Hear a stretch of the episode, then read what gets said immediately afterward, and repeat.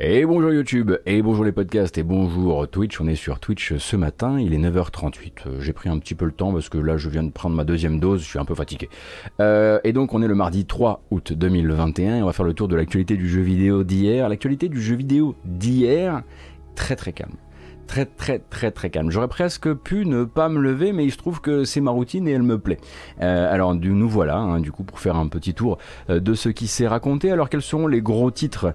Euh, Aujourd'hui, on va parler un petit peu d'un accès anticipé d'un jeu français qui peut plutôt effectivement faire cocorico parce qu'il est très satisfait de ses premiers chiffres de vente. On va discuter d'anciens de chez Bethesda qui travaillent actuellement sur un RPG en open world. Et quand je veux dire ancien de chez Bethesda, l'ancien du vieux vieux vieux Bethesda euh, Game Studios ou même Game Softworks, je crois qu'on dit.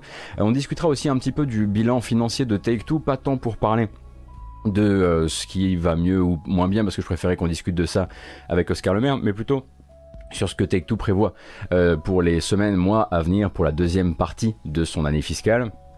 Et nous discuterons aussi un tout petit peu d'Active Blizzard, mais vraiment un tout petit peu. Et autour de ça, évidemment, le Pôle emploi gaming, je me suis engagé hein, vraiment à ce que cette fois-ci on rattrape cette petite euh, session qui vous permet euh, d'être au courant de 2-3 offres d'emploi sur le jeu vidéo français que je trouve intéressantes.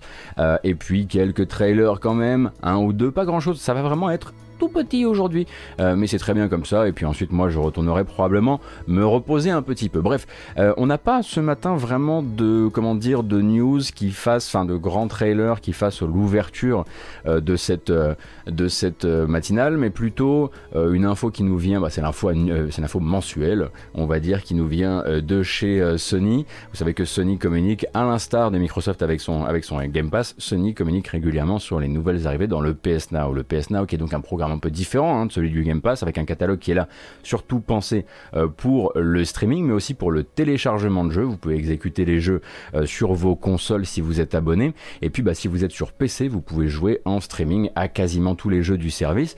Alors le PS Now, ça va, ça vient, il y a des mois avec, des mois sans. C'est un peu comme le PS Plus euh, ces temps-ci. Et le PS Now du mois d'août n'est pas mal du tout. Il est même plutôt très bien, euh, puisque le gros morceau, on va dire, du PS Now, euh, ça va être Nier Automata. Nier Automata qui sera disponible à partir du 3 août, c'est aujourd'hui, euh, et qui sera disponible. Alors malheureusement, il n'entre pas dans le service pour y rester, euh, mais il sera disponible jusqu'au 1er novembre. Hein. rappelle que sur le PS Now, vous avez des jeux qui entrent pour un certain temps. C'était le cas notamment pour Avengers, qui doit y être encore pendant un, bout de temps, parce qu'il me semble qu'il a pas mal aidé justement les chiffres de fréquentation euh, du jeu en arrivant sur le PS Now. C'était un des jeux les plus joués sur le PS Now avec Bloodborne toujours. donc Nier Automata, de, du produit 3 août aujourd'hui jusqu'au 1er novembre, et puis deux autres jeux qui ont quand même une certaine, euh, comment dire, euh, un certain culte euh, chacun de leur côté, surtout un d'ailleurs, qui eux entrent dans le service de manière pérenne, c'est-à-dire sans date d'expiration. Et là, ce sera donc Ghost Runner, hein, qui il n'y a pas longtemps a fait les beaux jours de 505 Games, qui a racheté la licence et qui prévoit déjà un deuxième épisode, ainsi qu'une version next-gen, et de l'autre, eh bien, Undertale. Undertale, pour les gens qui ne l'auraient pas fait encore, après avoir avoir effectivement fait trois fois le tour de quasiment tous les fans de jeux indépendants, Undertale arrive sur le PS Now euh, de manière euh, pérenne. Alors Undertale est en anglais sur le PS Now, nous dit Dami Strife. Ah, c'est effectivement une information à garder en tête. Euh, eh bien écoute Shinto, si tu dis que tu es présent comme une personne qui n'a pas fait Undertale, eh ben moi pareil, je sais, c'est bizarre.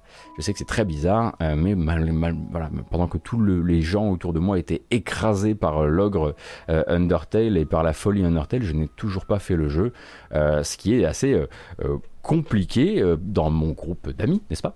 Euh, Puisque bah, je suis considéré comme non légitime en matière de jeux indépendants. Euh, mais peut-être qu'un jour, je prendrai ce, ce temps-là et que peut-être que ce jour-là, je me rendrai compte de mon erreur. Du coup, oui, j'ai écouté la BO vachement plus de fois que je n'ai joué à Undertale. Donc, on rappelle, Nier Automata du 3 août au 1er novembre sur le PS Now sans restriction particulière. Hein. Rappelle qu'il y avait voilà, sur, le, sur le, le mois dernier, il y a eu des restrictions particulières notamment voilà, il y avait un jeu, il me semble que c'était Red Dead, peut-être, je sais plus, qui n'était qui n'était pas jouable par exemple sur PC, qui était jouable uniquement en téléchargé et donc uniquement sur console, puisque évidemment vous ne pouvez pas télécharger les jeux PS4 ou PS5 sur votre sur votre PC, ça n'aurait pas de sens.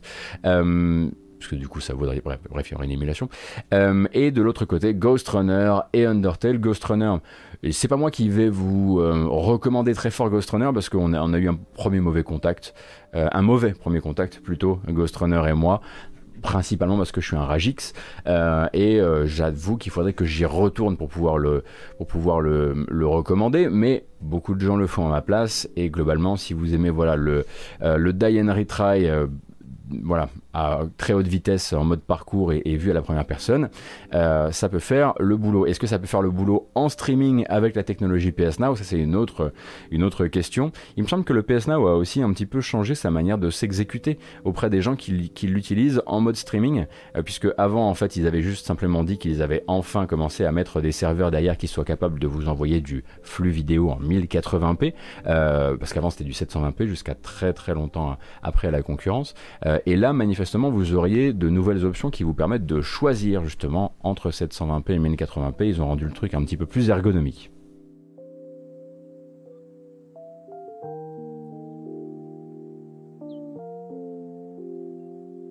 Ah, café?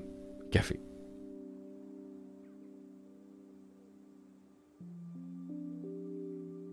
On va directement s'accorder un petit crochet du côté du jeu vidéo indépendant pour parler de Ishtar Games. Alors qui c'est Ishtar Games? Ishtar Games ils sont basés dans le sud de la France, à Lille si je dis pas de bêtises, ou juste à côté. Euh, et Ishtar Games avant vous les, appeliez CCCCP. CCCP. Non, sinon il y avait un C de trop. Bref, c'était les gens qui avaient fait Dead in Vinland et Dead in Bermuda et qui sont désormais au travail sur l'accès anticipé de The Last Spell. The Last Spell, ça ressemble pour rappel à ça.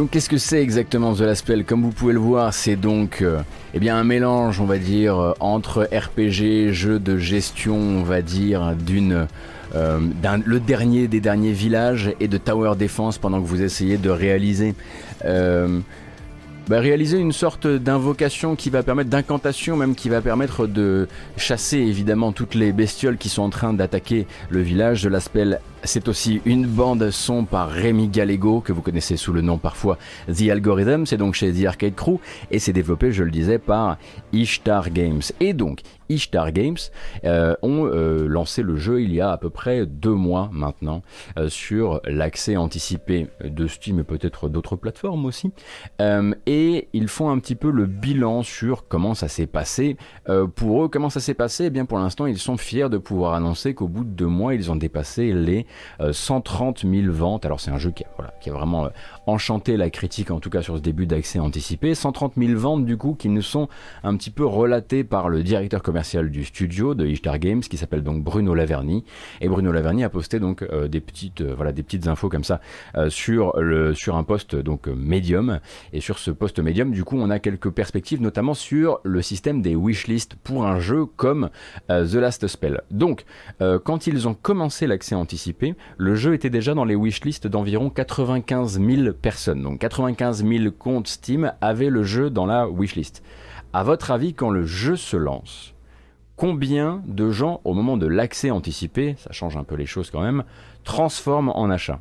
Quel pourcentage de gens transforment en achat euh, sur un jeu, en l'occurrence sur celui-ci, euh, quand on est du coup sur un 95 000 wishlist alors vous partez sur du 10%, 90%, 50%, 10%, 5%, on a un petit peu pour tous les goûts. Eh bien, euh, dans le cas euh, de Ishtar Games et de The Last Spell, on part sur 15%. 15%, alors évidemment, c'est euh, comme on l'imagine, c'est un cas particulier dans le sens où ce n'est pas le lancement en 1.0 du jeu et qu'il y a plein de gens qui vont le garder dans la wishlist dans le but eh bien, de garder des infos sur le développement et de se préparer à la sortie en 1.0. du coup, effectivement, on ne peut pas confronter ça à n'importe quel jeu qui se lancerait en 1.0 d'un seul coup. Mais dans le cas euh, de euh, dans le, dans le cas de The Last Spell, on est sur voilà 15%, 15% euh, donc qui ont notamment, enfin qui ont été ensuite comment dire les wishlists ont continué à s'accélérer, notamment via le Steam Game Festival, qui est un truc que Bruno Lavernier remonte comme quelque chose qui a vraiment beaucoup aidé le jeu. Le Steam Game Festival, donc où ils ont distribué une démo, une démo dont ils ont pu vraiment observer les effets sur d'abord les wishlists avant que le jeu ne sorte, et puis ensuite vraiment sur les gens qui craquent et se lancent dans l'accès anticipé. Et puis évidemment, bah, après c'est le travail notamment d'une presse qui a bien relayé les infos autour du jeu, comme le dit Bruno Laverny, mais surtout des streamers, puisque de nombreux streamers de tous les pays, notamment Exerve, sont cités comme des gens qui ont vraiment servi à faire la communication du jeu et à faire le relais qui a permis ces, ces 130 000 ventes sur un début d'exploitation, puisqu'on n'est qu'à deux mois hein, de cet accès anticipé qui doit durer, il me semble, minimum un an, si je dis pas de bêtises.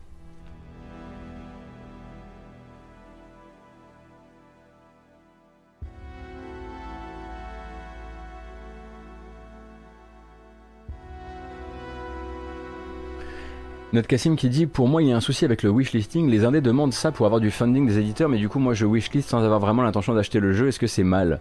Bah, Notre Cassim, je pense qu'on est effectivement. Moi, j'utilise aussi beaucoup la wishlist pour surveiller plein de jeux. Euh, et euh, je pense pas que ce soit fondamentalement mal. Je pense même que globalement, euh, ces informations-là ne sont pas des informations que Bruno Laverny nous, partage comme étant, étant, quelque chose de surprenant. Il me semble que vraiment la plupart des développeurs indépendants, en tout cas qui ont suffisamment de bouteilles, ont appris, ou en tout cas apprennent même à transmettre ça aux plus jeunes. La wishlist, il faut la voir vraiment comme quelque chose de très euh, différent, et ce n'est plus maintenant aussi facilement transformable qu'avant, ça on en a déjà parlé plein de fois ici. Donc je pense effectivement qu'on est compris dans les chiffres, en vérité. Euh, je pense pas que maintenant ce soit l'indicateur privilégié, mais l'intérêt pour la wishlist, en revanche, c'est que le jeu monte. Donc en fait, on n'est pas juste en train de massacrer les prévisions du jeu quand on le met en wishlist. On n'est pas en train de faire une promesse d'achat qu'on ne respecte pas. On est aussi en train de dire à l'algo Steam, eh ben ce jeu-là, il monte en wishlist. Du coup, bah, quand tu feras euh, ton étageage, étageage, allez, on part sur ce mot-là, hein, il a été créé ce matin, étageage, euh, des, euh, des jeux, on va dire, populaires à sortir, tu le fais remonter dans cette pile là quoi. Donc ça participe effectivement à une dynamique globale qui mou comme tu le dis. du coup je pense pas qu'un je pense pas que mettre en wishlist en étant en ayant enfin c'est juste marquer un intérêt et globalement ça permet aussi effectivement de le traduire par d'autres d'autres éléments. Voilà, c'est un, indicateur de hype, oui, effectivement, de popularité. Euh, et euh, bah, maintenant, je pense que les développeurs sont très au courant. Il y a effectivement, on va dire, 5-10 ans, il y a eu de mauvaises surprises. Il me semble notamment que ça avait été le cas pour euh, Super Giant, qui avait communiqué sur peut-être était Spire ou Transistor, euh, parce qu'en fait Super Giant Games ils ont vraiment pris l'indépocalypse en pleine face hein, puisque ce sont des, des enfants chéris de l'indépendant à la base avec Bastion qui a été bon ben un hit et qui s'est vendu euh, comme pas possible comme des petits pains et ensuite ils ont découvert la réalité de ce que c'était que de n'être qu'un studio indépendant dans un dans une, un océan euh, de jeux qui sortaient de plus en plus nombreux et effectivement ils avaient communiqué là-dessus mais parce que c'était les premiers à découvrir que ce n'était plus ce type d'indicateur mais que ça en devenait un autre quoi.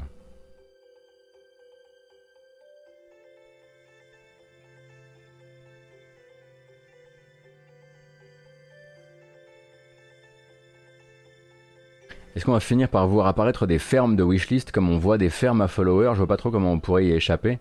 J'espère qu'il y a des contre-mesures pour ça parce que, euh, en l'occurrence, euh, effectivement, maintenant que tu le dis, ça me paraît immense. Euh, Shinto.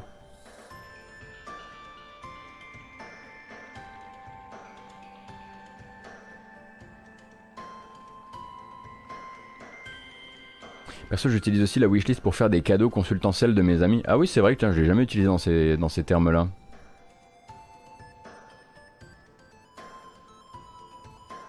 Est-ce que Shinto vient d'avoir l'idée d'un business, business en direct? Alors oui, mais un business légèrement gris. Voire anthracite quand même. Euh, donc euh, oui, effectivement. Euh, je suis sûr qu'à mon avis, ça doit exister déjà. Il doit déjà y avoir des, euh, T'as aucun intérêt à avoir une ferme à followers, c'est pas une métrique qui fait vendre le jeu. Non, mais Axel Terizaki, on disait que ça, le, wishlist, le wishlistage, allez, on invente l'invention de mots ce matin, c'est le vaccin qui me fait faire ça. Ça permet aussi de pousser le jeu d'un point de vue de l'algorithme de Steam.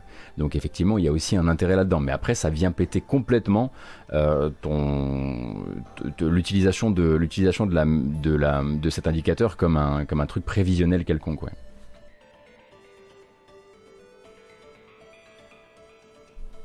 Alors, donc petite euh, communication du, euh, du, studio à ce propos. Et euh, bah, c'est vraiment cool pour eux de faire un bon démarrage comme ça. Je vois que vous donnez de l'amour à Pyre et vous avez raison, c'est peut-être le moins connu des le Super Giants et c'est dommage parce qu'il est rudement bien écrit et mis en musique de manière assez incroyable. Ah bah j'étais pas du tout là pour vous culpabiliser d'avoir des jeux en wishlist et de pas les... Voilà, hein. attention. Hein. Allez, on est parti avec une petite annonce. Ah voilà, je sais qu'il y a des gens sur... Je sais qu'il y a des gens dans le chat ce matin qui sont des grands fans de cette annonce. Euh, donc Ubisoft euh, a fait une petite prise de parole, évidemment c'est pour parler de jeux vidéo, hein, pas d'autre chose. Euh, et donc Ubisoft vous donne rendez-vous du 3 août, c'est-à-dire aujourd'hui, jusqu'au 24 août dans Rainbow Six Siege. Dans Rainbow Six Siege, donc pour un nouveau mode de jeu inspiré de Rainbow Six Extraction qui, pour rappel, a été repoussé à l'année prochaine. Rainbow Six Extraction qui est lui-même inspiré de Rainbow Six Siege puisqu'il prend le PVP de Rainbow Six Siege et en fait du PVE. On rappelle qu'il était lui-même inspiré à la base d'un vieux événement saisonnier de Rainbow Six Siege et que donc cet événement saisonnier revient en autre événement saisonnier pour faire la promotion d'extraction dans Siege. Vous suivez? Moi non plus. Spreading wild rumors online, alleging that strange lights were spotted at the consulate. As you can see, though, everything is just.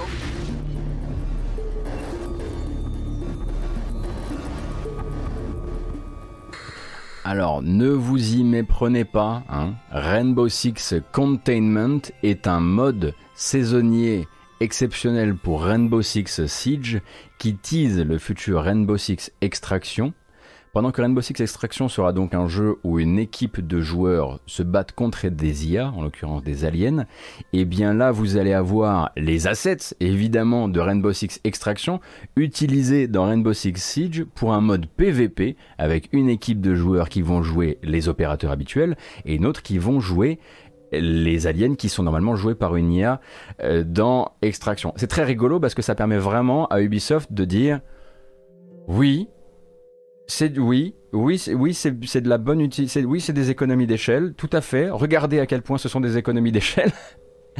Euh, et du coup, effectivement, de battre un petit peu le rappel pour le futur Rainbow Six Extraction, euh, qui, pour rappel, fait partie des jeux qui ont décalé un petit peu sur le planning d'Ubisoft. Celui-ci devait sortir à la fin euh, de cette année, finira, enfin, sortira finalement au début de l'année prochaine. Donc rendez-vous, si vous avez envie effectivement de vous faire un petit shot de teasing de ce que sera Extraction, quelque part, c'est Feu Quarantine Extraction, tout à fait Shinto, donc avec ce Rainbow Six Containment Vraiment, c'est le bingo euh, des. Voilà, c'est vraiment les mots difficiles à, on va dire, euh, à, retenir d'une quelconque manière. Et ce sera du 3 au 24 août sur Rainbow Six Siege, mode évidemment, on l'imagine gratuit. Hein. Je vais changer un peu la musique parce qu'on est déjà passé par ce morceau tout à l'heure.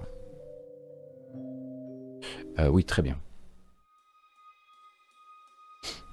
Back 4 Blood sort quasiment en même temps. Slim Dodds, alors attention, hein, Back 4 Blood, lui, il est toujours. Attends, on est d'accord que Back 4, Blood, c'est toujours pour le, 12 août. Euh, le, 12, le 12 octobre.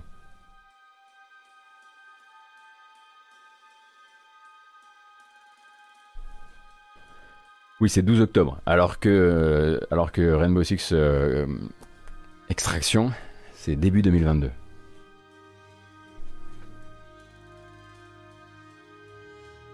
Tu fais de l'économie d'échelle quand ton jeu a un grappin. Note Cassim, Là, c'est propre. Hein. On va pas commencer à ergoter, machin. Ça, c'est très très propre. Bravo. Bravo, parce que là, en plus, on n'est pas bien réveillé. Donc, euh, celle-ci, faut la, faut la crafter, quoi. il y a effectivement la bêta ouverte le 5 août pour les précommandeurs euh, de Back 4 Blood, si vous en faites partie. Euh, moi, je devrais potentiellement avoir des accès au jeu et ce serait peut-être l'occasion de trouver d'autres loulous qui sont dans la même situation pour se faire un petit essai. Euh, donc ça, c'est donc pour Rainbow Six Extraction. sachez également que, enfin, Containment, qui est le mode pour Siege, qui, qui fait la promo d'extraction. sachez également que il y a plusieurs rumeurs actuelles, c'est surtout des posts Reddit, qui raconte que, euh, comment dire, énervé, euh, par les, par les leaks à répétition de tous leurs programmes de bêta fermés, euh, Ubisoft aurait pas mal durci le ton sur les papiers que vous avez à signer quand vous devez, quand vous devez vous engager à ne pas divulguer quoi que ce soit à propos d'un jeu, notamment parce que maintenant les essais se font à distance hein, pour les gens qui, font, qui participent à des bêtas, à des bêtas privées. Il semblerait que dans les nouveaux papiers que Ubisoft met à disposition, il y ait l'engagement, alors déjà, à ce que vous n'invitiez, alors c'est assez classique, on l'a même dans les embargos euh, dans la presse, à ce que vous n'ameniez personne dans la pièce avec vous pendant que vous êtes en train de jouer.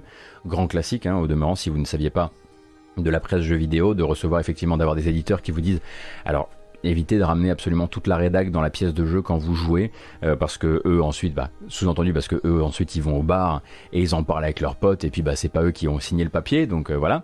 Euh, mais également, et ça ce serait alors Évidemment, ce serait à vérifier parce que parce que ça paraît un peu immense, mais selon certains posts Reddit, Ubisoft demanderait également à ce qu'on fasse attention à ce que personne ne regarde le jeu à travers la fenêtre. du coup, évitez de tourner éviter de tourner l'écran vers la fenêtre si une fenêtre donne sur l'extérieur. Euh, j'avoue que j'ai un petit peu de mal à y croire, mais en même temps j'ai vu suffisamment de choses tout à fait curieuses dans cette industrie pour me dire que c'est euh, assez, euh, assez futé quelque part de leur part, d'autant qu'ils n'arrêtent pas d'avoir des leaks et des leaks, pour le coup qui ne sont pas des leaks contrôlés d'une quelconque manière. On rappelle que globalement, cette industrie et la fameuse théorie des leaks contrôlés, c'est plutôt euh, un mythe. En tout cas, moi je le considère plutôt comme un mythe, car euh, aucun leak ou presque ne fait du bien à une équipe de développement, euh, ni même au cadre de cette équipe de développement. Par exemple, si vous, si vous décidez dans un studio qui n'en a que faire des employés et qui s'intéresse surtout à l'état mental des cadres, puisque les leaks c'est plus de problèmes qu'autre chose, et ça met les équipes sous pression.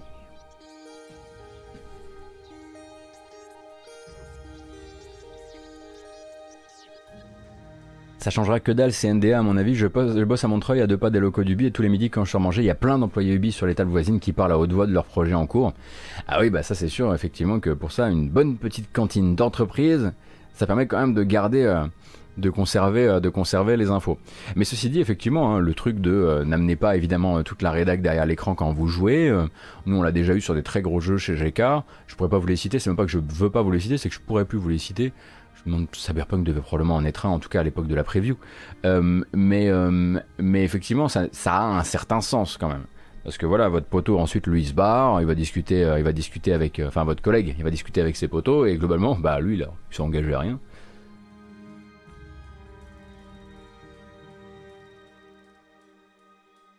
Oui, après, ça dépend des types de, de leaks, Adama. C'est généralement, je veux dire que les leaks, par exemple, mettons, je sais de sources assez certaines que les deux leaks, euh, enfin que le deuxième leak du deuxième Mario Lapin Crétin à Ubi Milan, ils étaient mais genre, mais genre tout le monde était dégoûté. C'est-à-dire que c'est pas du tout contrôlé à ce moment-là quoi. Si vous voulez, ils se sont fait déjà leaker le premier, ils étaient fous de joie de pouvoir faire la surprise. Bah on est, voilà, vous voyez un peu la team euh, Davide Soliani, etc. Les, les, voilà, les gros gros fans euh, de faire la surprise d'un featuring avec Nintendo. Ils se font éventer le premier et ils se font également hein, éventer le deuxième. il paraît qu'ils étaient fumasses quoi.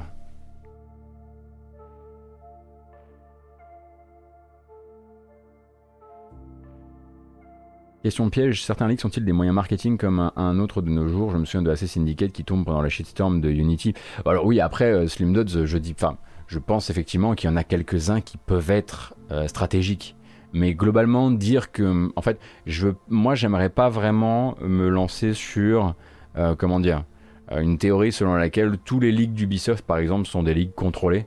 Parce que là, en fait, c'est devenu tellement ridicule, c'est tellement régulier qu'il faut plutôt se dire qu'il manque un contrôle quelque part. Euh, après, que ça soit arrivé par le passé, qu'il y ait déjà eu des contrefeux dans l'industrie, oui, bien sûr qu'il y en a eu. Euh, plusieurs fois, bien sûr. Mais je pense pas que ce soit la norme.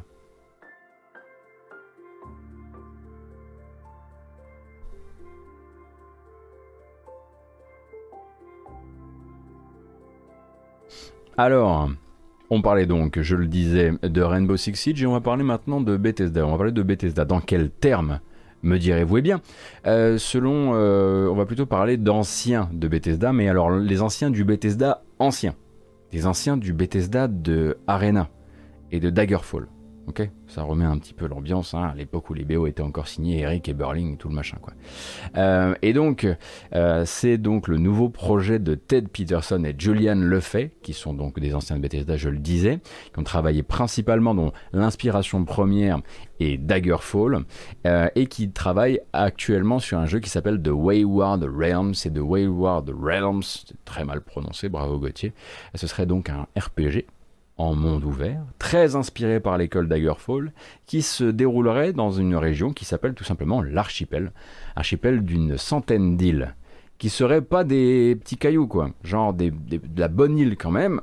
Euh, du coup, on a l'air en tout cas de partir sur un terrain de jeu extrêmement alléchant et quelque chose de, très euh, high concept. Hein. On a pas beaucoup d'informations sur combien de combien de, d'employés sont dans le studio qui s'appelle Once Lost Games, mais ils veulent, voilà, eux, ajouter leur pierre à l'édifice actuel du RPG, qui en a bien besoin, hein, de nouvelles pierres d'ailleurs.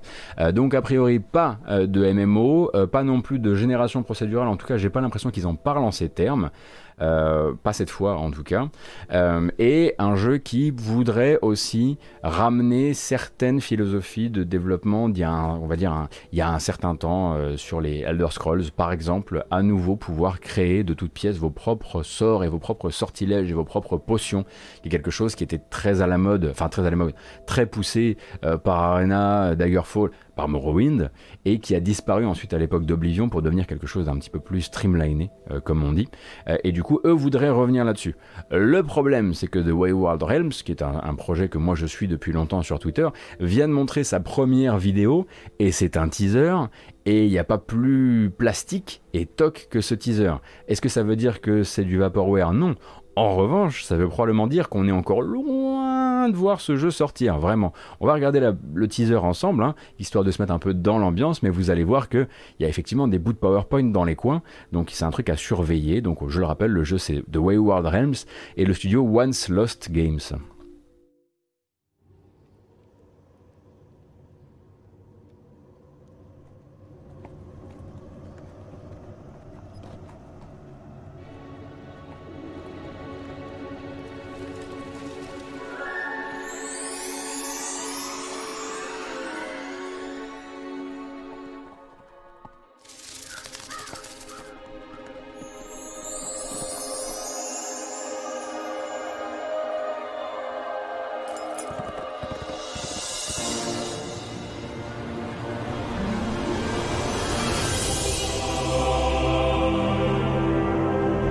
Ah, je me suis pas foutu de vous, hein. ça c'est littéralement une parallaxe avec des JPEG ou quasiment.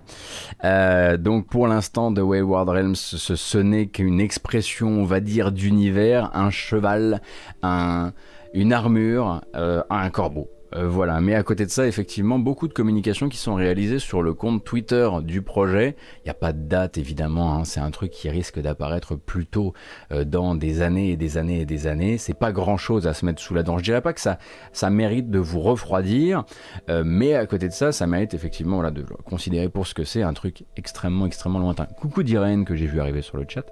ça arrive quand sur Kickstarter? Ouais, on sent effectivement le truc qui va mettre encore mille ans à, apparaître et qui aura ensuite littéralement, euh, littéralement sur Kickstarter.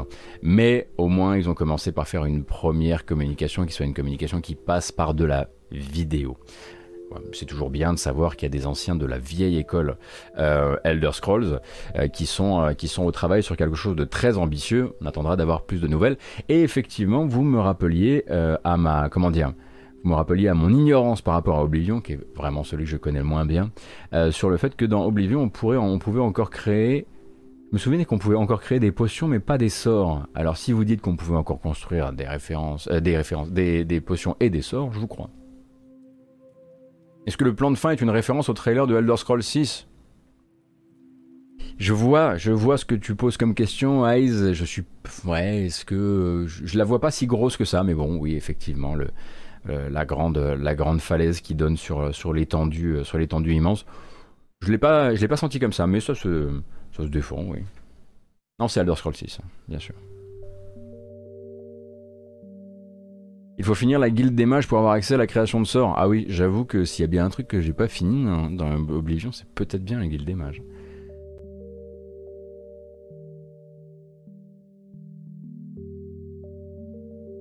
On va continuer un petit peu avec Take-Two. Donc Take-Two qui euh, faisait son bilan financier du deuxième trimestre durant euh, la nuit d'hier, la nuit pour nous, évidemment. On va pas refaire, évidemment, bon, ils ont pris 8 euh, points par ici, ils ont perdu 3 points là, parce qu'on aura l'occasion d'en reparler, j'espère, avec, avec Oscar Lemaire, que j'ai pas appelé là, parce que c'était, c'est vrai que ça, voilà, ça tombait un petit peu au dernier moment. cependant, quelques chiffres un peu symboliques du côté de Take-Two et quelques déclarations aussi. D'abord, GTA 5. GTA 5 qui qui n'a pas fini de se vendre, ça vous l'aurez compris, euh, et qui a officiellement franchi la barre très symbolique des 150 millions de copies vendues, 150 millions de GTA V depuis donc 2013, hein, ce qui ne nous rajeunit pas. Et en fait, là, en mai dernier, euh, la firme confirmait les 145 millions de copies distribuées. Donc en fait, on peut partir du principe que GTA V, 8 ans après sa sortie, s'écoule encore à 5 millions par trimestre. Et il n'est pas encore arrivé sur console next-gen, puisqu'il arrive ensuite sur console next-gen le 11 novembre prochain avec GTA Online. Et évidemment, c'est GTA Online qui pousse vraiment euh, la, croissance énorme du jeu.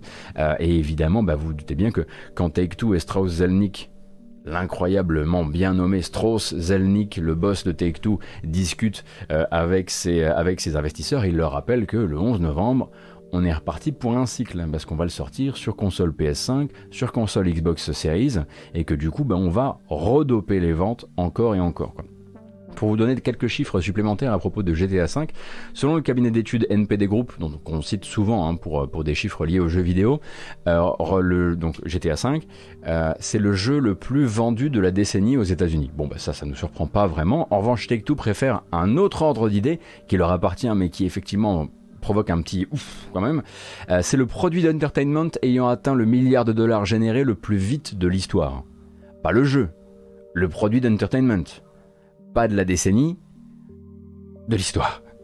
Donc effectivement, là, le bon Strauss, euh, clairement, c'est une phrase qui s'est fait tatouer, on comprend bien. Quand on a ça dans son écurie, euh, on s'en vante, c'est sûr. Alors on rappelle hein, que euh, chez Take-Two, vous avez plusieurs sous-catégories et sous-labels. Vous avez Touquet d'un côté, vous avez Prime Matter, dont on parlera, dont on aura l'occasion... non, Prime Matter, c'est chez Core Media, je vous raconte des conneries. Oui, Prime Matter, c'est... Prime Matter, c'est chez Core... Oui, vous avez Private Division chez voilà, et vous avez Rockstar qui est un label à part. Merci. Bah, c'est vrai qu'entre Private Division et Prime Matter, c'est difficile parfois de, de s'y retrouver, surtout moi le matin. Euh, et donc évidemment, euh, bah, forcément, quand on parle de ces euh, de ces comment dire de ces de ces revenus financiers, on parle aussi de ces projets, hein, puisqu'il va y avoir, euh, durant ce moment-là, euh, d'abord on fait un peu le bilan, et puis ensuite on dit, bon voilà, les projections financières, comment elles sont Alors les projections financières, nous, vont pas forcément nous intéresser sur ce qui compte rentrer comme argent, mais plutôt euh, de s'intéresser à comment est fait leur calendrier dans les temps à venir. le premier truc, par exemple, c'est que sur leur calendrier présenté aux investisseurs, le Tiny Tina's Wonderlands, donc le spin-off de Borderlands qui est toujours développé par Gearbox et qu'on avait prévu pour le début de l'année 2022, sans grande surprise, il n'y a vraiment pas de surprise là-dedans, mais ça permet d'affiner un peu le trait, est prévu euh, pour Gearbox, pour ce euh, par Gearbox et, par Take-Two pour ce fiscal-là, en fait. Hein. Euh, ce qui veut dire en gros qu'il est attendu, en tout cas selon leur planning, entre janvier et mars, puisqu'une année fiscale de jeux vidéo, en tout cas pour Take-Two, ça se termine le 31 mars. Donc il prévoit de le sortir entre durant ces trois mois-là, donc ça permet un petit peu de le placer aussi. Et au passage, la vraie surprise de cette partie du bilan, c'est le projet d'une sortie, encore une fois, dans ce fiscal, d'ici fin mars 2022, de ce qu'ils appellent un nouveau jeu dans une nouvelle franchise, qui est donc chapeauté par 2K Games, euh, et que 2K Games n'a pas encore annoncé, mais qu'il compte dévoiler ce mois-ci. Alors, on est au mois d'août. La Gamescom, c'est au mois d'août. Euh, la Gamescom, ça va s'ouvrir sur une cérémonie qui sera produite encore une fois par Jeff Kelly, euh, comme celle où Take-Two justement avait annoncé Tiny Tina hein, pour le 3. Euh, donc rendez-vous le 25 août en fait, hein, parce que c'est là à ce moment-là que, que 2K Games pardon, dévoilera ce qui se présente quand même très certainement comme le fameux XCOM par Firaxis, mais dans l'univers de Marvel.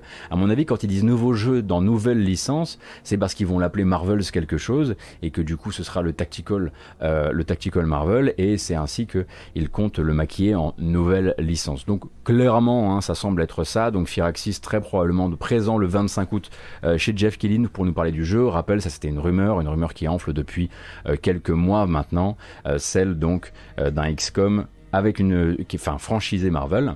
Euh, évidemment, comme durant le 3, vous allez voir hein, sur internet, euh, voilà, pour tout ce qui touche de près ou de loin à Take-Two, euh, à Touquet et à la confusion générée par tout ça, vous allez trouver forcément des articles hein, de clickbaiters qui vont vous dire quoi? Vous voulez dire que Take-Two voudrait sortir un autre jeu d'ici la fin du fiscal? Serait-ce GTA 6 Ne cliquez pas, hein, c'est pas la peine.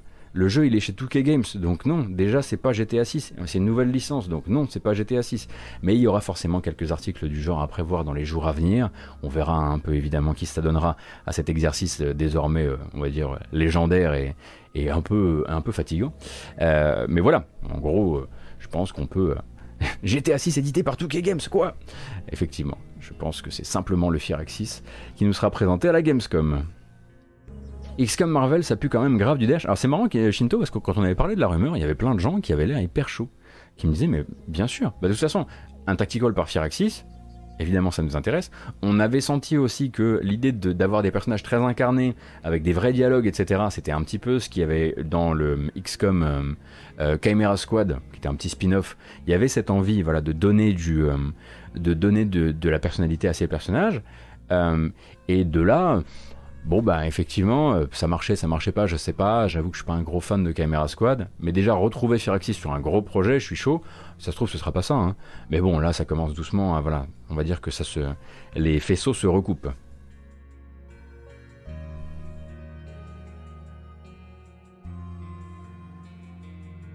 Je vois ça comme caméra avec des héros uniques et si un mec meurt, échec de la mission. Ou alors justement, avec plus de budget, la possibilité d'avoir, si un mec meurt, des, euh, des périodes de convalescence. Euh, juste, bah, évidemment, se dire que Tony Stark peut pas mourir, euh, mais que tu peux éventuellement euh, que tu peux éventuellement euh, voilà, l'avoir euh, deux semaines de retour à l'atelier pour réparer son armure ou que sais-je. Ou, ou, ou, et alors là ce serait la dinguerie, mais alors ça le jour où un, le jour où un jeu fait ça, mais je serais mais, conquis, quand un, quand un personnage meurt, c'est une autre incarnation du héros dans les BD qui prend le relais. On perd Clint, on récupère Kate, etc. etc. Ça, ce serait fantastique.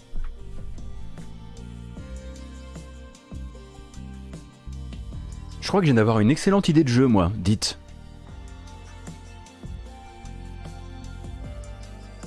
Ce serait vraiment bien.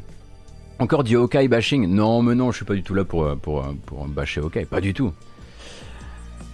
Tu fous toute l'écurie Marvel, t'as de quoi faire, ouais, ouais. Et puis même après, tu peux les avoir, tu peux passer sur les, tu peux passer sur les versions alternatives, etc. Ce serait trop bien.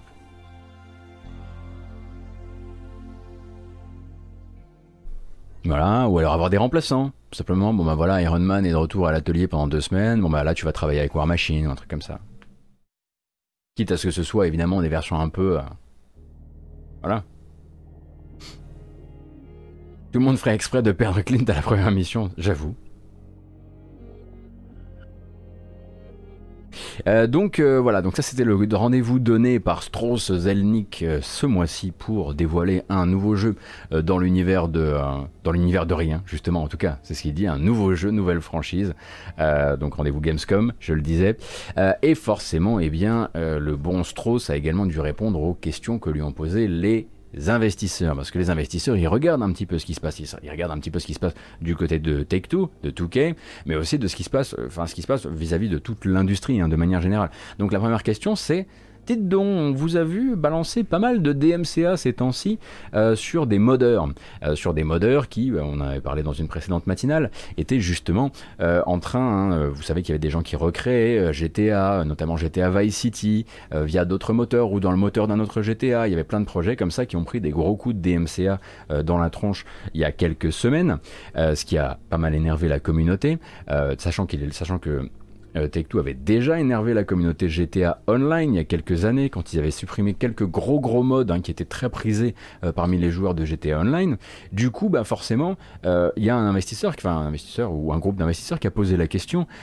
et de ce côté-là, Zelnik a une réponse que plutôt une, réponse, une réponse un peu, je sais pas qu'il nie en bloc, hein, mais en gros, ce qu'il dit, c'est j'estime que nous, on est plutôt des, on est plutôt flexible à la base, on est plutôt tolérant euh, d'un point de vue du modding, euh, et que globalement, on n'intervient que s'il y a un mauvais comportement euh, sur les créations, donc voilà, tous les trucs offensants, etc. mais également si l'économie est menacée. Alors, Attention, ça ne veut pas dire que quand il dit euh, si l'économie est menacée alors qu'ils viennent de DMCA une série de, jeux qui sont des remakes de, euh, GTA Vice City, évidemment ça va exciter tout plein d'articles encore une fois qui vont vous dire oui on vous avait dit que GTA 6 était dans l'univers de Vice City et qu'on allait retourner à Vice City machin. Bref, là ça dit juste simplement que ça menace l'économie parce que eux ils ont tout simplement pas envie euh, de voir et c'est malheureusement leur droit de pas envie de voir effectivement des recréations de leurs jeux notamment avec le moteur d'autres jeux donc en gros, lui est plutôt là pour dire, honnêtement, on n'intervient que quand ça va trop loin. Euh, ce qui risque de pas plaire à tous les gens qui effectivement charbonnent, hein, parce qu'il faut savoir que la communauté euh, GTA elle est assez hallucinante, euh, charbonne depuis des années sur des gros gros projets et se sont pris un bon vieux DMCA des familles il y a quelques semaines. Donc ça c'était pour la question du modding où lui dit nous je trouve qu'on est quand même plutôt pas mal. question suivante hein, quelque part. Et pour la question suivante c'est évidemment bon ben écoutez ça pue euh, juste à côté, là, chez Activision Blizzard. Euh, c'est quoi euh, la posture actuelle de Take-Two sur le sujet? Vous en êtes où? Comment vous fabriquez votre culture d'entreprise? Comment vous l'améliorez? Et du coup, là, Zelnik a plutôt une réponse qui est de dire qu'ils ont, selon lui, pas forcément de l'avance, mais qu'en tout cas ils ne sont pas menacés par ce genre de soucis euh, pour, euh, pour, le, pour le futur, parce qu'en gros il dit que la culture actuellement de Take-Two c'est une, une, culture qui est, qui est une culture de décence, alors il dit culture de décence, il dit culture d'inclusivité, il dit culture de d'ambition mutuelle, donc d'ouverture aux ambitions de chacun et chacune, et donc manifestement de, euh, de des chances pour tout le monde, en tout cas c'est comme ça qu'il le dit, d'honnêteté et de transparence, et en gros tout le monde le sait dans l'entreprise, tout le monde sait qu'ils peuvent s'adresser à lui si ont le moindre, euh, sur le, moindre souci. Il dit effectivement que sur 6800 employés, donc 6800 employés, voilà, maintenant vous avez le chiffre, Take-Two, combien de personnes au sein des studios Take-Two en tout et pour tout Take tout en tout et pour tout, ça fait une jolie phrase. 6800, euh, évidemment sur 6800 employés, il peut y avoir des, débordements. Il dit pas des débordements, il dit il peut arriver des, mauvaises compréhensions, mais en fait on prend directement les devants par rapport à ça et on, les prend à bras le corps au plus haut niveau euh, d'un point de vue euh, d'un point de vue business. En gros, lui dit qu'il s'implique directement dans ce genre de, de, de conseils de discipline. C'est comme ça qu'il le dit. En tout cas, c'est comme ça qu'il l'assure. Quand on a un Strauss qui dit ça dans un moment dans un appel qui est public avec les investisseurs, le mec ouvre la porte. Hein. Là, il dit clairement, euh, bon ben là, euh, s'il y a des ex-employés, etc., qui ont des trucs à dire, c'est le moment. Hein. Va falloir, va falloir home run le truc parce que je viens de vous tendre le bâton pour me faire battre. Il le fait à ce moment-là, donc on verra euh, ce qu'il en, ce qu'il, ce qui revient de, de tout ça. mais après, voilà, il le dit, on n'est pas parfait, on peut toujours faire mieux. on a encore travaillé il y a pas longtemps sur mandater de nouvelles personnes, notamment au conseil d'administration, des personnes qui, qui n'avaient pour l'instant pas eu leur place dans le conseil d'administration. On comprend qu'il y a plus de femmes dans le conseil d'administration tel qu'il tel il le dit en tout cas. Euh, et il dit en tout cas que Take-Two est plutôt fier euh, de son, euh, de son, de son on va dire de son track record, de son, de son historique sur le sujet jusqu'ici. Donc maintenant, il faudra voir ce qu'en disent les gens, les concernés, les employés, les ex-employés, etc., etc. N'oublions pas quand même euh, qu'il dit ça voilà avec une certaine détente parce qu'il sait que le sujet là actuellement c'est les disparités salariales, euh, les disparités d'accessibilité, enfin d'accession euh, aux postes à responsabilité, le sexisme de manière générale et il le sait parce que on lui pose la question par qui est liée à Blizzard, à Activision Blizzard et à la, à la plainte qu'a reçue Activision Blizzard, à la plainte qui vise Activision Blizzard par l'État de, Californie, mais euh, on sait très bien que voilà ils hébergent euh, Rockstar et qu'il aurait peut-être pas, pu avoir le même type de réponse aussi détendue et aussi presque on a de l'avance sur l'industrie si on lui avait parlé de crunch par exemple. Attention, je ne dis pas que tout, euh, que tout Rockstar crunch, c'est juste qu'il y a déjà eu des articles sur les méthodes de travail de Rockstar et sur les méthodes de travail de, travail de Rockstar sur certains dans certains de ses pôles. Bref, après quand on voilà, ça, comme Naughty Dog, ils font des jeux qui sont plutôt des jeux monstres. ils font des jeux qui sont des espèces de jeux pyramides où tout est beau, où tout est beau, tout est beau, où tout est beau et tout est parfait. Et globalement, ça demande très probablement beaucoup d'investissement.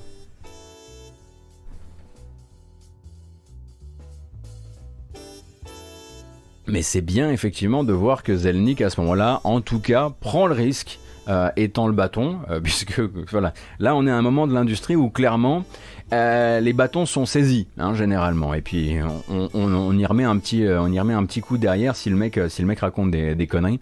Donc il faudra du coup bah, garder, garder l'oreille collée au rail et être sûr qu'il raconte pas de bêtises. Mais voilà, le mec dit, on prend ça en fait, j'aime bien l'idée que le gars, pour qui j'ai aucune sympathie au demeurant, euh, je vous le dis, euh, j'aime bien que l'idée que le gars dise quand il y a euh, des, quand il y a des, événements de ce genre, quand il y a des problèmes de genre, on c'est pas genre les RH savent faire, c'est genre on s'en occupe tout en haut en fait.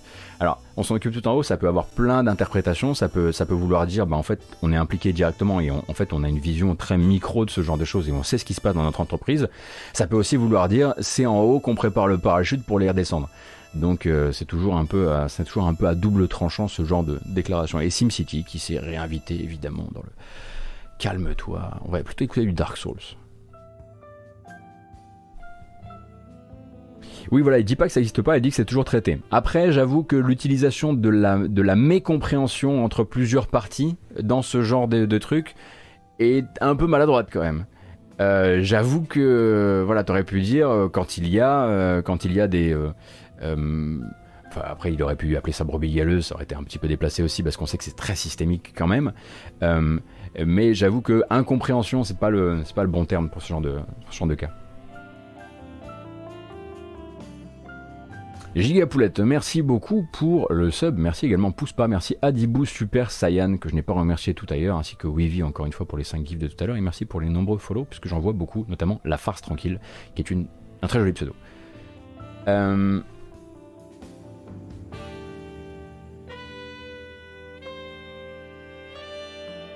Ben on va, on va parler un petit peu d'Activision Blizzard quand même du coup. Alors, je vous avais dit que j'allais pas feuilletonner tous les articles avec les témoignages, que je vous ferai des packs pour ça. À côté de ça, il y a des choses qui bougent très vite actuellement sur d'autres sujets et qui méritent qu'on se voilà qu'on en discute. Euh, donc euh, cette fois-ci, en fait, on va parler d'e-sport et on va parler d'e-sport et euh, ma foi d'une information repérée, en tout cas d'un fait repéré et relayé par d'un côté le magazine PC Gamer et de l'autre le site Exerto, qui, si je comprends bien, alors je connais pas bien Exerto, alors il faudrait aussi voilà, je voudrais pas utiliser n'importe quel site en référence, mais qui l'air de, de, travailler justement sur l'e-sport, euh, qui du coup a repéré un petit changement au niveau du sponsoring. C'est-à-dire que du 29 juillet au 1er août dernier, hein, c'était il y a quelques jours, on avait les Stage 5 Major, donc c'est la plus grosse compétition e-sport de l'année du côté de la Call of Duty League, en tout cas pour cette année 2021. Euh, et du coup, c'est un événement qui est sponsorisé par euh, Astro, qui font des casques gaming, par Scuf, par GameFuel, et par l'opérateur téléphonique T-Mobile. Donc seul acteur non gaming hein, à soutenir financièrement l'événement, euh, financièrement pardon l'événement. Euh, mais ça, comme dirait l'autre, c'était avant.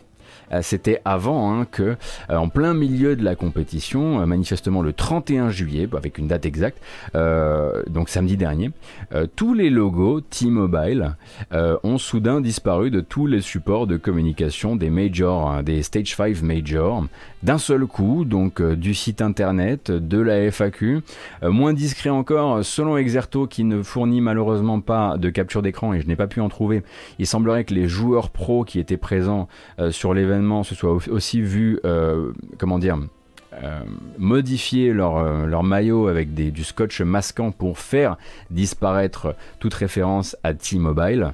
Euh, et alors que le tirage au sort hein, de fin d'événement, qui était entièrement sponsorisé par l'opérateur, donc qui était vraiment un, dernier stream et qui était vraiment tout, tout sponsorisé par T-Mobile, a lui été discrètement annulé. Alors évidemment, hein, ni Activision ni T-Mobile n'ont répondu aux propositions de réponse qu'a fait Exerto pour le moment sur le sujet.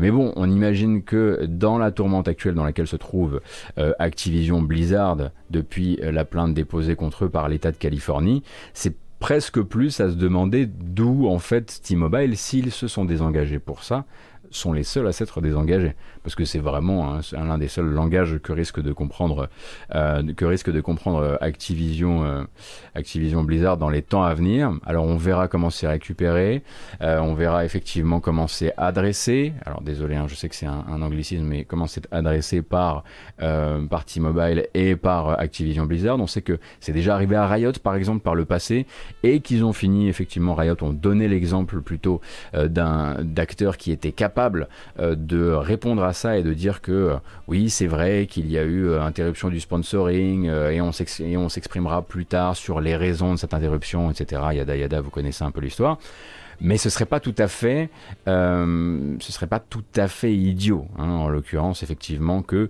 à l'issue de la semaine extrêmement compliquée qu'a vécu, on va dire qu'ont vécu tous les, développeurs, les ex-développeurs euh, d'Activision Blizzard, et d'un point de vue médiatique, etc., euh, que, euh, que T-Mobile ait, eu envie de se désengager.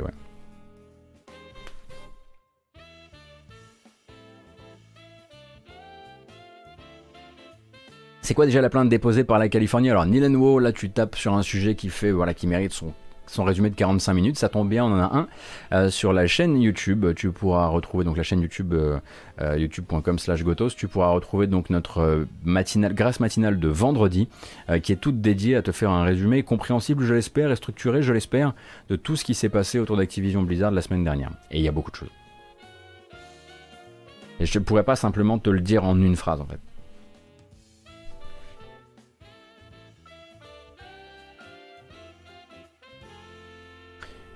Et donc, bah écoutez, c'est un petit peu tout ce qu'on a en news hein. ce matin. Je vais vérifier euh, qu'on n'a pas pas laissé traîner autre chose.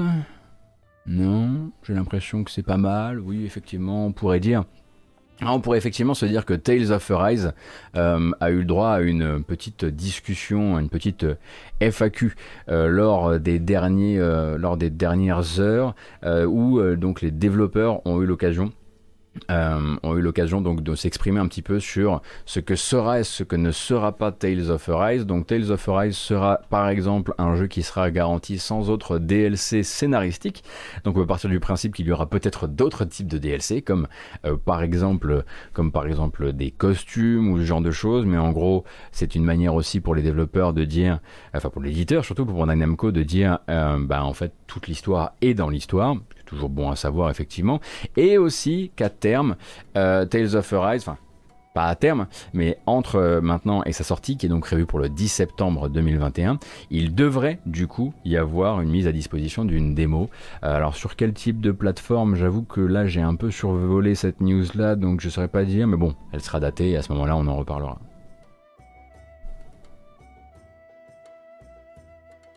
On a un peu effectivement, oui, la team Asobi et Stadia, mais j'avoue que c'était tellement, enfin pas minoritaire, mais en gros la team Asobi que l'on savait être au travail euh, sur le plus gros projet de l'histoire de la team Asobi. On rappelle que la team Asobi, c'est autour de ça que c'est resserré euh, Sony Japan. la team Asobi, c'est ceux qui ont fait les Astro, donc avec la team Nicolas Doucet, etc. Donc on savait qu'ils étaient au travail sur probablement le plus gros euh, projet de leur histoire. Ça c'était parce qu'on avait des informations, on avait des enquêtes sur le sujet. Désormais on sait qu'ils ont un site officiel et que sur ce site officiel ils s'expriment officiellement sur le fait qu'ils sont au travail sur un très gros projet, le plus gros de leur histoire.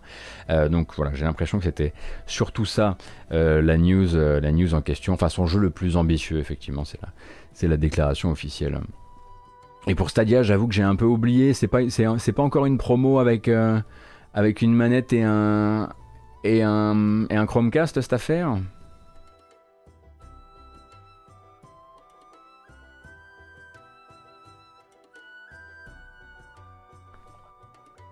Un jeu pour le PSVR 2, euh, Super Titan, il y a quand même de grandes chances effectivement que, le PSVR 2, qui on le rappelle, on le sait, existe, sera une exclusivité PS5, mais ne donnera pas de nouvelles avant l'année prochaine. Ça c'est la déclaration officielle de Sony. Euh, il y a quand même de très grandes chances qu'il soit effectivement propulsé par un jeu, euh, par un jeu de la team Asobi. Ah, ah d'accord, l'autre info c'est effectivement que Stadia se verrait bien faire de la, enfin vendre sa solution de streaming en marque blanche. Ouais, ouais.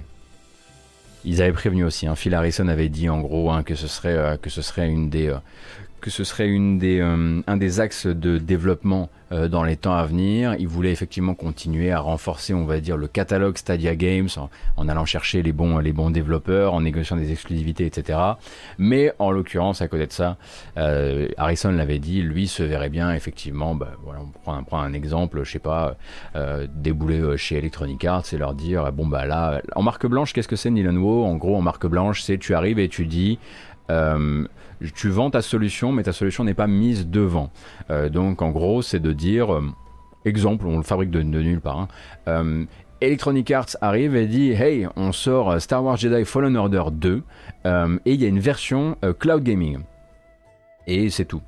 Euh, voilà, EA Play euh, powered by Stadia, effectivement, est une, bonne manière de le dire, notre Cassim. Ce serait simplement de dire, en fait, la solution technique de Stadia, euh, mise au service d'Electronic Arts, qui garde la main mise sur la communication, etc., qui ne met pas son jeu chez Stadia, mais qui utilise les serveurs en payant Stadia pour ça. Donc ça, c'est de la voilà c'est peut-être effectivement une solution euh, si maintenant euh, euh, plein d'acteurs veulent faire des versions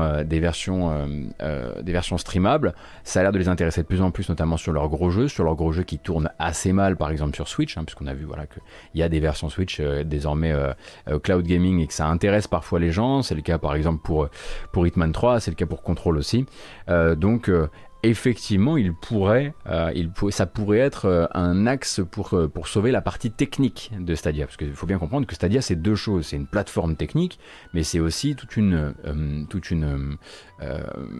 comment dire, une initiative de création de jeux, d'édition de jeux, d'agrégation de, de, contenu, de catalogue. donc, Phil Harrison a l'air de tous doucement commencer à penser que euh, euh, peut-être que le salut d'un point de vue technique, pour essayer de rentabiliser tout ça, euh, bah, ça va être justement de partir sur de, la, sur de la marque blanche. Et à terme, je les vois plutôt effectivement faire ça. Ils vont probablement essayer encore un certain temps de faire vivre le catalogue, mais voilà. Il a quand même une, malheureusement une très mauvaise réputation. Je pense que le meilleur truc qui pourrait arriver à Stadia, aux serveurs, aux gens qui travaillent dessus, etc., serait maintenant de se départir du mot Stadia. Voilà. Ça, de faire de l'argent en, intergiciel pour les autres. Alors je sais pas si vraiment on peut utiliser de l'intergiciel quand on parle de, cloud gaming, euh, mais, euh, mais je pense que c'est effectivement, il, faut, il, faut, il faut que le nom, euh, pour le bien de tout le monde, il faudrait que le nom parte au feu. En marque blanche, la techno sous-jacente peut être aussi complètement cachée, tout dépend du contrat. Effectivement, all light goes out.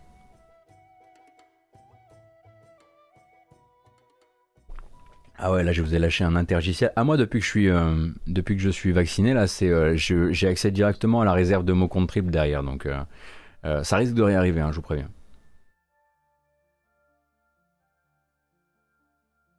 Alors,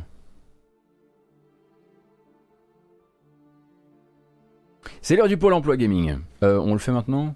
Non, on va d'abord faire les d'abord on va faire une bamboche parce qu'on y a droit. Et puis ensuite, on va faire les, petits trailers et puis ensuite, on fera le plan Pôle emploi gaming tout à la fin. Je préfère. Euh, et euh, d'abord, effectivement, peut-être quelque chose qui va nous réveiller. Qu'est-ce qui pourrait bien nous réveiller là-dedans? Ah, ça, ça, ça c'est réveillant, ça.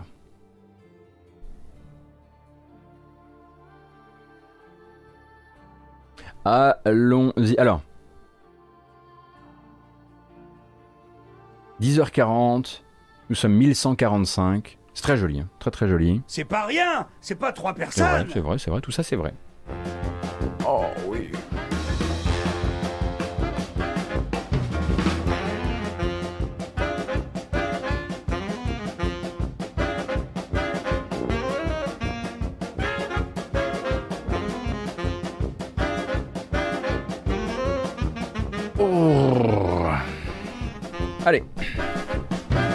L'instant cringe, effectivement, Alone. Ça dure pas longtemps, t'inquiète pas.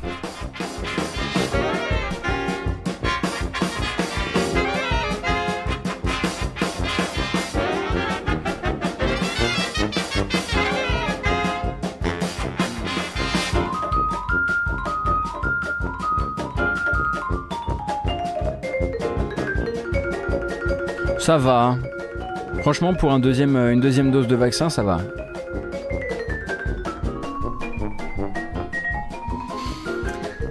En plus de mal à en faire des bons. Hein. J'ai perdu le mojo.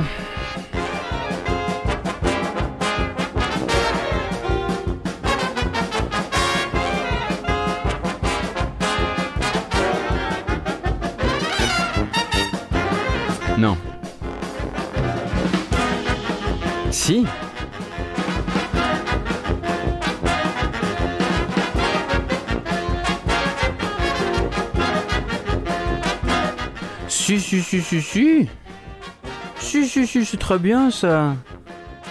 Bon, j'ai identifié le problème, effectivement, mon scan passe trop vite et ça m'empêche de faire des trucs bien, donc je vais le faire passer plus doucement.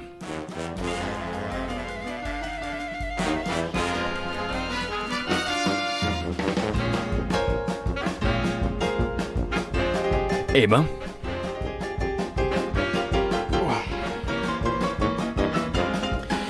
Donc pas de panique, hein, vous arrivez durant la bamboche, c'est normal, c'est la partie pas sérieuse du programme, à côté de ça qui est sérieux avec des informations 100% vérifiées, euh, tout est, voilà, j'ai un staff derrière, on est 20. Euh, et effectivement c'est calme ce matin, c'est pas grave, ça ne nous empêche pas d'écouter de la bonne musique. Euh, après quoi, ma foi, nous allons passer sur quelques trailers, il n'y en a pas beaucoup, j'en ramènerai plus à mon avis jeudi matin si tout se passe bien ainsi qu'un pôle emploi gaming. Euh, et puis ensuite, je rendrai l'antenne, l'antenne, l'antenne, l'entame, l'antenne, peut-être même un petit peu en avance. Mais avant ça, on est parti. En revanche, on fait plus la fête. La bamboche, c'est terminé. Voilà, on va juste renvoyer Kratos chez lui quand même. Salut Erwood, merci. Alors, elle est sortie. Parlons-en. Euh, eh bien écoutez, le 27 août prochain, vous avez rendez-vous euh, sur Switch, en exclusivité Switch, avec No More Heroes 3. No More Heroes 3, un jeu qui à chaque fois qu'il se montre, se montre surtout flou. Hein, c'est un peu voilà, c'est un peu sa marque de fabrique. Chaque fois qu'il y a une vidéo, on a l'impression que c'est du 540p, on se dit vous pourriez faire un effort, mais si ça se trouve, c'est le maximum disponible.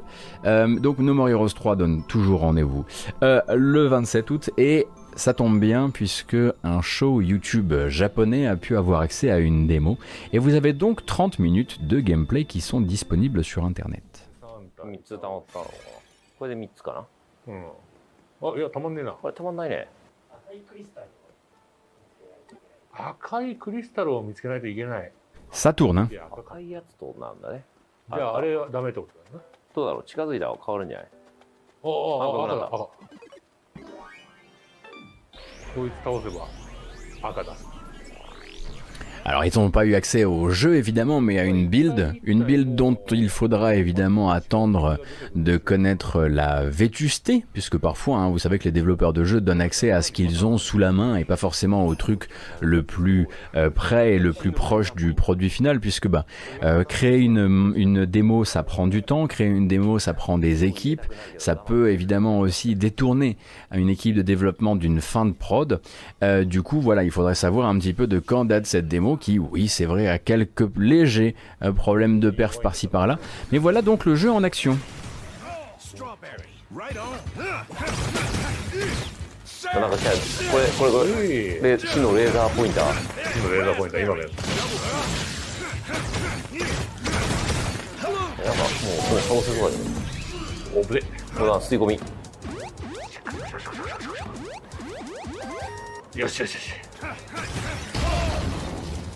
En fait, à chaque fois qu'on voit apparaître le jeu, revient la même question.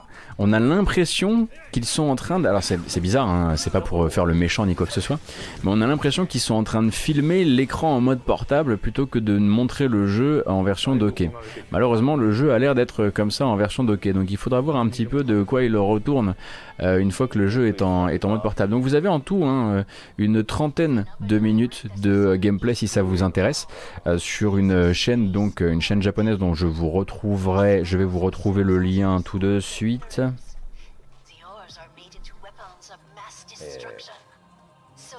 今回 threat to 敵 the が宇 peace 宙人なん and です safety よ of the ね galaxy. Go crazy, Travis. Welcome to the Garden of Insanity. 一言も答えずさあ行くべ Ah mais c'est que je trouve plus l'adresse de cette vidéo, c'est terrible. Donnez-moi une seconde. ジーン So あこいつがそうかさっきのナビやってたうん This の sounds か.なんで同じ名前なんだろうと思ってたのよ同じところだって気づいてなかった。そうそうそう。あいや猫が喋ってると思ってなかったのよサポートポジションなんですよ。なるほどね。これ。ゴルフ場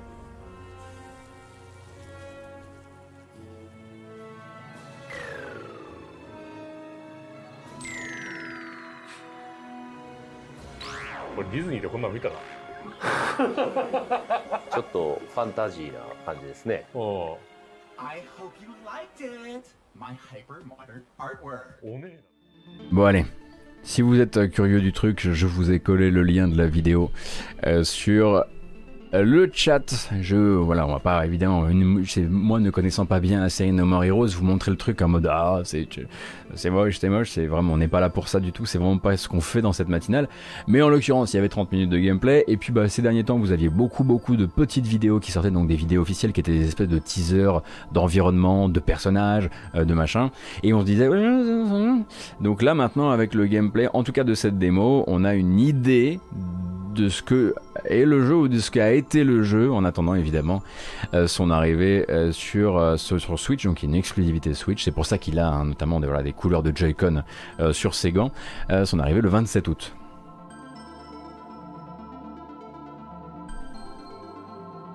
Alors, également une information qui cette fois nous vient de chez euh, Prime Matter justement et non pas Private Division. Prime Matter qui, vous le savez peut-être, a signé le jeu en accès anticipé qui s'appelle Encased. Encased qui ressemble donc à ça.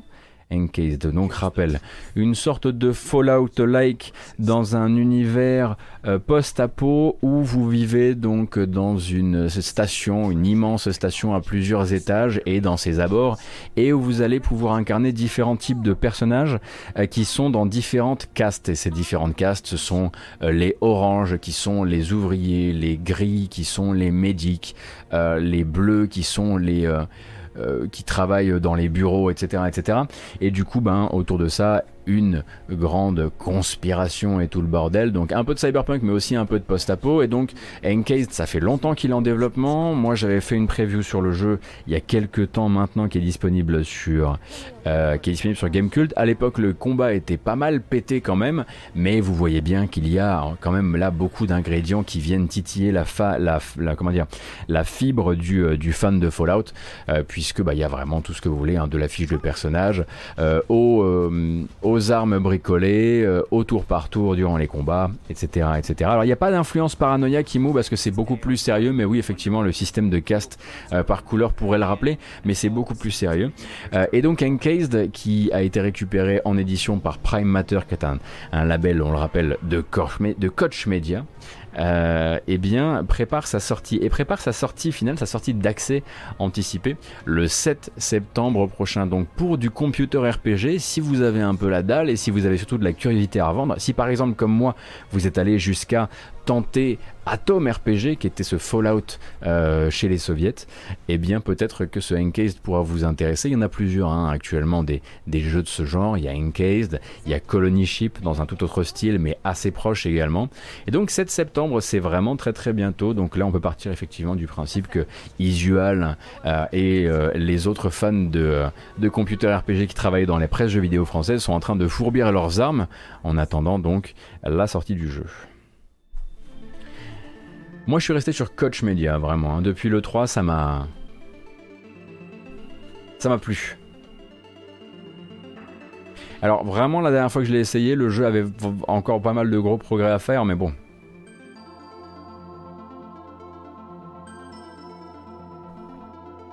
Bonjour Messaïra. Nous parlions de computer RPG, et donc pas de Outer Worlds. Bref, Euh, on peut continuer, avec une autre, euh, une autre vidéo, la dernière en l'occurrence avant de passer au petit pôle emploi gaming. Et effectivement, celui-ci a été annoncé il y a quelques, euh, heures, quelques jours, quelque chose comme ça. Il s'agit de Achilles ou Achille Legends Untold. Là, on va aller, on va se retrouver du côté de THQ Nordic, qui est THQ Nordic parmi les trucs qu'ils font régulièrement. Il y a ces double A un petit peu très orientés PC, même si le jeu ne sortira pas que sur PC. On parle là d'un mélange entre hack and slash et Souls. Du coup, Hack and Souls, Hack and Slash and Souls, c'est vous qui décidez. Mais ça, ça vise, a priori, euh, le premier trimestre de l'année prochaine.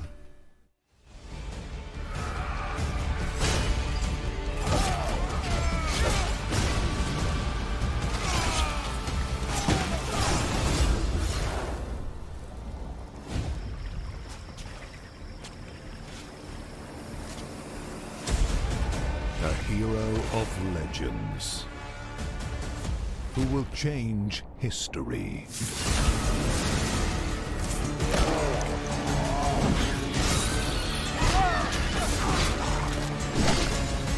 You made a vow, Achilles.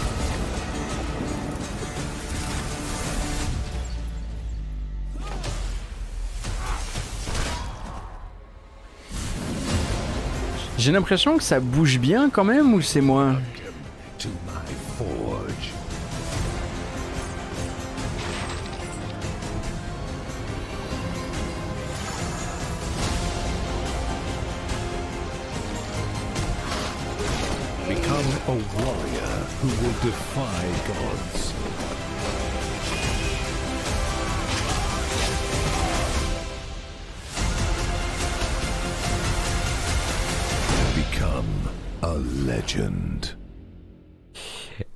clairement, hein, quand ils parlent de Souls dans leur manière d'exprimer voilà, le, périmètre du jeu, c'est parce qu'il ne s'agit pas d'un, il ne s'agit pas du tout d'un jeu, euh, d'un hack and slash où vous cliquez sur les ennemis pour attaquer en boucle. Hein. Il va donc y avoir des techniques de combat. A priori, on comprend qu'il va y avoir une, jauge d'endurance à gérer, ainsi que des esquives et des contres.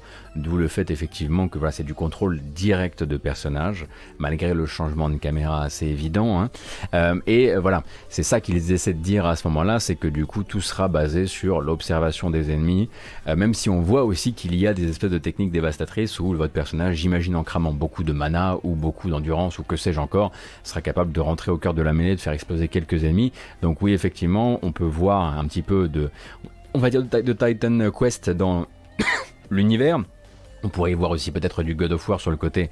Euh, il y, a, des, combats, il y a des combats avec des voilà où on va être souvent en sous-nombre et, où on va vraiment taper tout autour de soi. Mais eux, ils tiennent vraiment à mettre l'accent sur le fait que bah, on pourra pas bourrer en fait. Euh, et qu'on sera obligé bah, de faire, de gérer des économies. Alors, est-ce que ce sera une économie de, de, mana ou une économie d'endurance? Est-ce que la roulade sera, enfin, vous coûtera quoi que ce soit? Euh, C'est ça qui changera vraiment la donne entre les différentes approches de jeu. Mais voilà, faut vraiment pas le voir comme un Diablo-like. Hein. Euh, c'est pas du tout ce que ce sera a priori, tel qu'on le comprend. Donc, il s'appelle, je le disais, Achilles ou Achille Legends Untold et c'est prévu pour le début de l'année prochaine.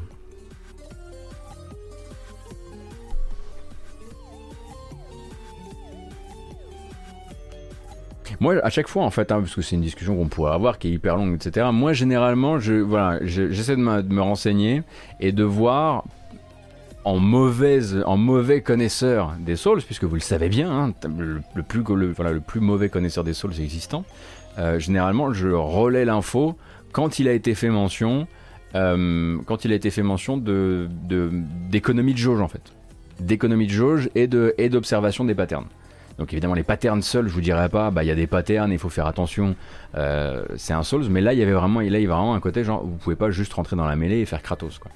Et c'est en ceci, voilà, généralement pour moi c'est la barre d'endurance. Alors peut-être que je me trompe, évidemment. Et il y a plein de, développeurs qui se trompent aussi, on le comprend d'ailleurs. Euh, il y a plein de développeurs qui disent c'est un Souls-like, et pour vous en fait c'est pas ça. Et pour vous c'est pas la barre d'endurance l'important, c'est par exemple cet univers hyper connecté euh, avec une cohérence hallucinante en termes de, en termes de, raccourcis, en termes de nouveaux passages à trouver, en termes voilà. Euh, et en l'occurrence chacun a effectivement sa compréhension de ce que ça veut dire et ça crée de nombreuses incompréhensions entre joueurs et développeurs. Ça je suis d'accord. Oui, bien sûr, tout le monde ment, mais ça a été poussé à son paroxysme, effectivement, je pense, euh, avec cette série bah, qui, qui fait que maintenant tout le monde cite ça comme ça, quoi. Comme il y avait du parcours, euh, comme il y avait du parcours, on va dire, euh, avant Assassin's Creed, mais maintenant quasiment personne ne dit c'est un Sense of Time-like. Les gens vont dire c'est très inspiré par Assassin's Creed, quoi. Pardon, les sables du temps, je vous le dirais, non pas Sense of Time. Allez, on passe euh, désormais euh, au petit pôle emploi gaming. Si vous le voulez bien, c'est parti. Alors là, c'est, je le mets dans la reco des poteaux. Euh, et donc quelques posts que j'ai trouvés donc sur la FJV. Donc c'est le voilà, c'est le site habituel pour trouver des offres d'emploi, pour trouver des offres d'emploi sur dans l'Hexagone évidemment. Et j'ai Généralement, je fais un peu de curation en amont, c'est-à-dire que je vais pas tout vous chercher. Si en ce moment j'ai l'impression que voilà, si, si les studios actuellement sont pas forcément dans les meilleures dispositions, par exemple là, je vais moins vous parler évidemment des postes disponibles chez Ubisoft parce qu'en plus on sait très bien qu'au-delà de tous les problèmes actuels euh, pointés, par, euh, pointés par les enquêtes et pointés par les témoignages chez Ubisoft, a priori il y a toujours euh, cette espèce de difficulté à évoluer sans multiplier les, les, CDD chez Ubisoft. Du coup, quand on est sur le, quand on est sur le pôle emploi gaming, j'ai pas forcément envie de vous, vous vous engager dans des cascades de CDD quoi. Donc du poste là en l'occurrence chez Bethesda et Bethesda France, du coup, du côté de la communication, si vous avez envie, par exemple, de, me parler de Fallout 76 et de m'envoyer des mails sur le sujet, alors en l'occurrence, pas pour envoyer des mails, euh, mais Bethesda France cherche donc en CDI un ou une community manager junior, donc capable euh, de discuter avec la communauté, que ce soit sur les réseaux sociaux euh, ou sur les forums, et du coup, donc un poste à pourvoir de ce, de ce côté-là, du côté de Bethesda France, en communication chez Spiders, donc qui travaille actuellement actuellement toujours sur, j'oublie le nom de leur jeu à chaque fois, c'est un truc de malade. Euh, et à chaque fois, vous me le rappelez avant que je le retrouve. Steel Rising, vraiment, hein, celui-ci ça, ça, ça, marche pas. Donc le studio parisien euh, spécialisé dans l'action RPG euh, cherche actuellement euh, donc deux postes à pourboire, cinématique artiste et FX artiste en temps réel, je vous l'ai dit comme c'est. Là, il y en a un particulièrement intéressant à mon avis, connaissant surtout euh, que, enfin connaissant surtout un petit peu les, gens qui sont là euh, durant la matinale et leurs appétits en termes de jeux vidéo. Chez Tactical Adventures, donc le studio région parisienne qui a récemment sorti Solasta Crown of the Magister, studio cofondé par le cofondateur Mathieu Girard, cofondateur d'Amplitude. Il y a trois places en CDI actuellement.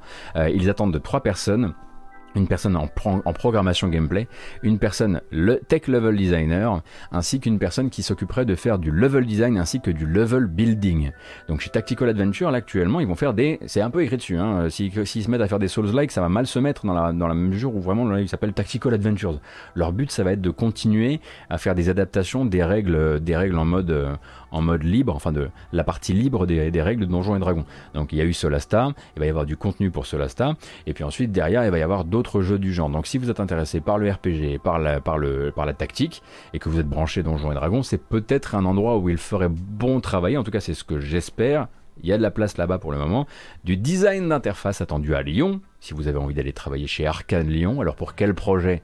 C'est évidemment la grande question, mais un poste en CDI donc de designer d'interface et en Angoulême chez Bulwark qui nous ont donné euh, Warhammer 40 000 Mechanicus premier du nom et qui ne travaille pas ou pas seulement sur un Mechanicus 2, euh, on cherche donc euh, des contributeurs et contributrices en concept art. A priori pas du coup pour Mechanicus 2, mais peut-être plus pour le jeu qu'ils ont annoncé durant le 3. Il me semble que c'était au PC Gaming Show, si je dis pas de bêtises, puisque Bulwark Studio à Angoulême travaille sur Ixion. Je sais pas si vous vous souvenez de Ixion, un jeu de gestion et de construction spatiale qui avait assez bien euh, voilà, assez bien exprimé son euh, justement sa, patte, euh, ses envies, ses envies artistiques d'un point de vue spatial. Donc effectivement, peut-être Kloski, peut-être que peut-être s'il y a des gens actuellement qui voudraient travailler en concept art, Bulwark a besoin de gens et il y a actuellement une annonce sur le site de la FJV. à Bordeaux également, chez Asobo, grande surprise hein, euh, chez Asobo de les voir continuer à recruter plusieurs CDD à dispo, donc trois consacrés évidemment à Flight Simulator, qui est donc un, portrait qui va continuer euh, au fur et à mesure euh, du, du, temps pour Asobo, donc programmeur réseau, programmeur en machine learning et programmeur moteur, donc bah, ils ont besoin d'un maximum de dev, enfin de programmeurs actuellement sur le projet Flight Simulator qui continue, et quand même un poste toujours CDD, consacré à Up Lake Tale 2. Et pour ça, Asobo a besoin de quelqu'un qui ferait du level design. Du level design, du level design, vous direz ça comme vous voulez, euh, pour travailler donc sur A Plague Tale 2 qui s'appelle A Plague Tale. Euh, que je l'ai appelé 2 là, pour, par facilité, mais. Requiem.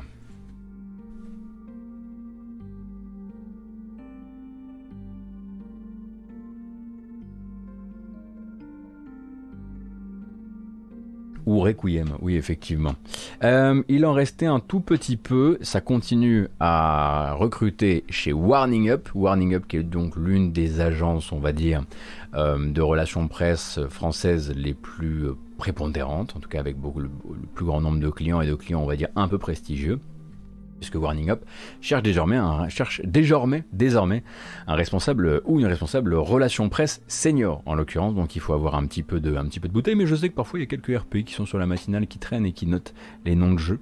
Euh, donc euh, effectivement, Warning Up cherche quelqu'un, et donc Warning Up en France, il s'occupe de comptes comme, pour vous donner un petit peu le genre de mail qui tombe dans ma boîte, euh, il travaille avec Epic Games, il travaille avec Capcom, il travaille avec Krafton qui fait PUBG, il travaille également avec Dedalic, Crytek et quelques autres. Là, je vous ai cité les, les, les, plus, les plus importants, en tout cas les premiers qui me sont venus en tête.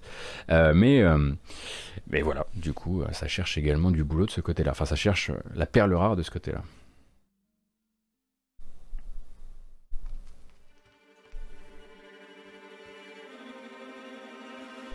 Oh là là, c'est trop angoissant, Ed Harrison. Calmez-vous, c'est la fin de la matinale, là. J'ai encore un. Euh, qu'est-ce que j'ai créé comme mot cette fois-ci? Oui, effectivement, le premier Uplectel sera gratuit euh, chez, dans l'Epic Game Store euh, jeudi. Oui, on en a déjà parlé, mais ça, il fait bon le rappeler, effectivement. À partir de jeudi 17h, vous pourrez, euh, si vous n'avez pas encore fait Uplectel euh, Innocence, le faire à ce moment-là.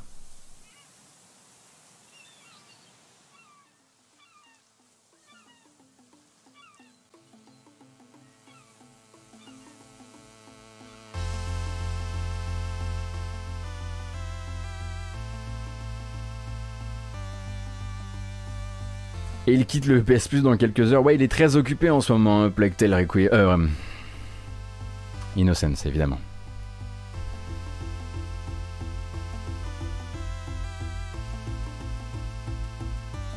Alors, une seconde, jeunes gens. On va voir si on a terminé avec cette matinale ou pas.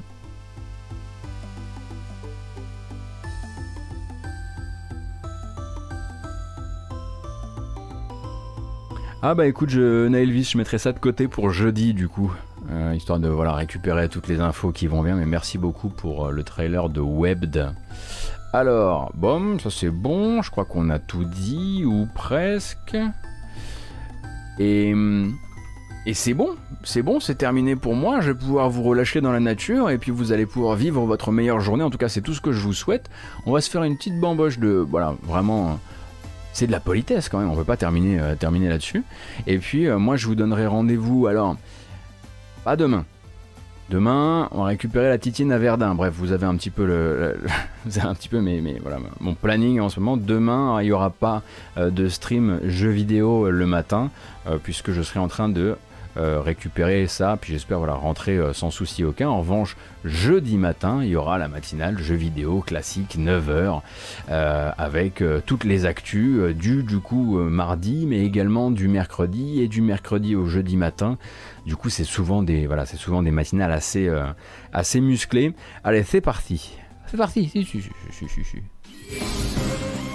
Ah.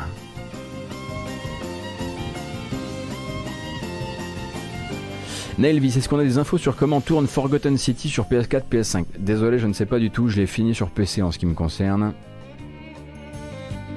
Bon, eh ben, j'espère que cette matinale vous a plu, évidemment, et que vous avez toutes les informations nécessaires pour continuer votre journée. Euh, je, lis les, news, je vous les amène, et comme ça, vous, pouvez faire autre chose après ça. Euh, cette matinale, comme d'habitude, hein, va se retrouver sur les plateformes habituelles, en commençant par YouTube avec une version chapitrée. Je le rappelle, c'est chapitré, hein, donc vraiment, si vous avez envie de picorer le truc et de suivre uniquement les sujets qui vous intéressent, c'est fait pour ça. Et c'est notamment grâce à ce chapitrage que euh, celle de vendredi dernier permet de vraiment suivre toute l'affaire Activision Blizzard avec un chapitre à part. Également la matinale en version audio puisque sur les plateformes de podcast, euh, Google Podcast, Apple Podcast, Spotify, voilà, podcast addict, hein, je le dis à chaque fois. Et puis bah, si vous voulez euh, soutenir la matinale par autre chose que par le biais euh, d'Amazon et de Twitch, vous pouvez le faire sur Utip avec la page utip.io slash gotos. Je crois que j'ai tout dit. À part merci.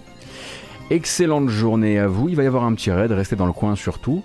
Et à jeudi, même si je risque de streamer d'ici là, je sais pas, vous savez, c'est toujours un peu bizarre. hein. Allez, à plus. Bonne journée.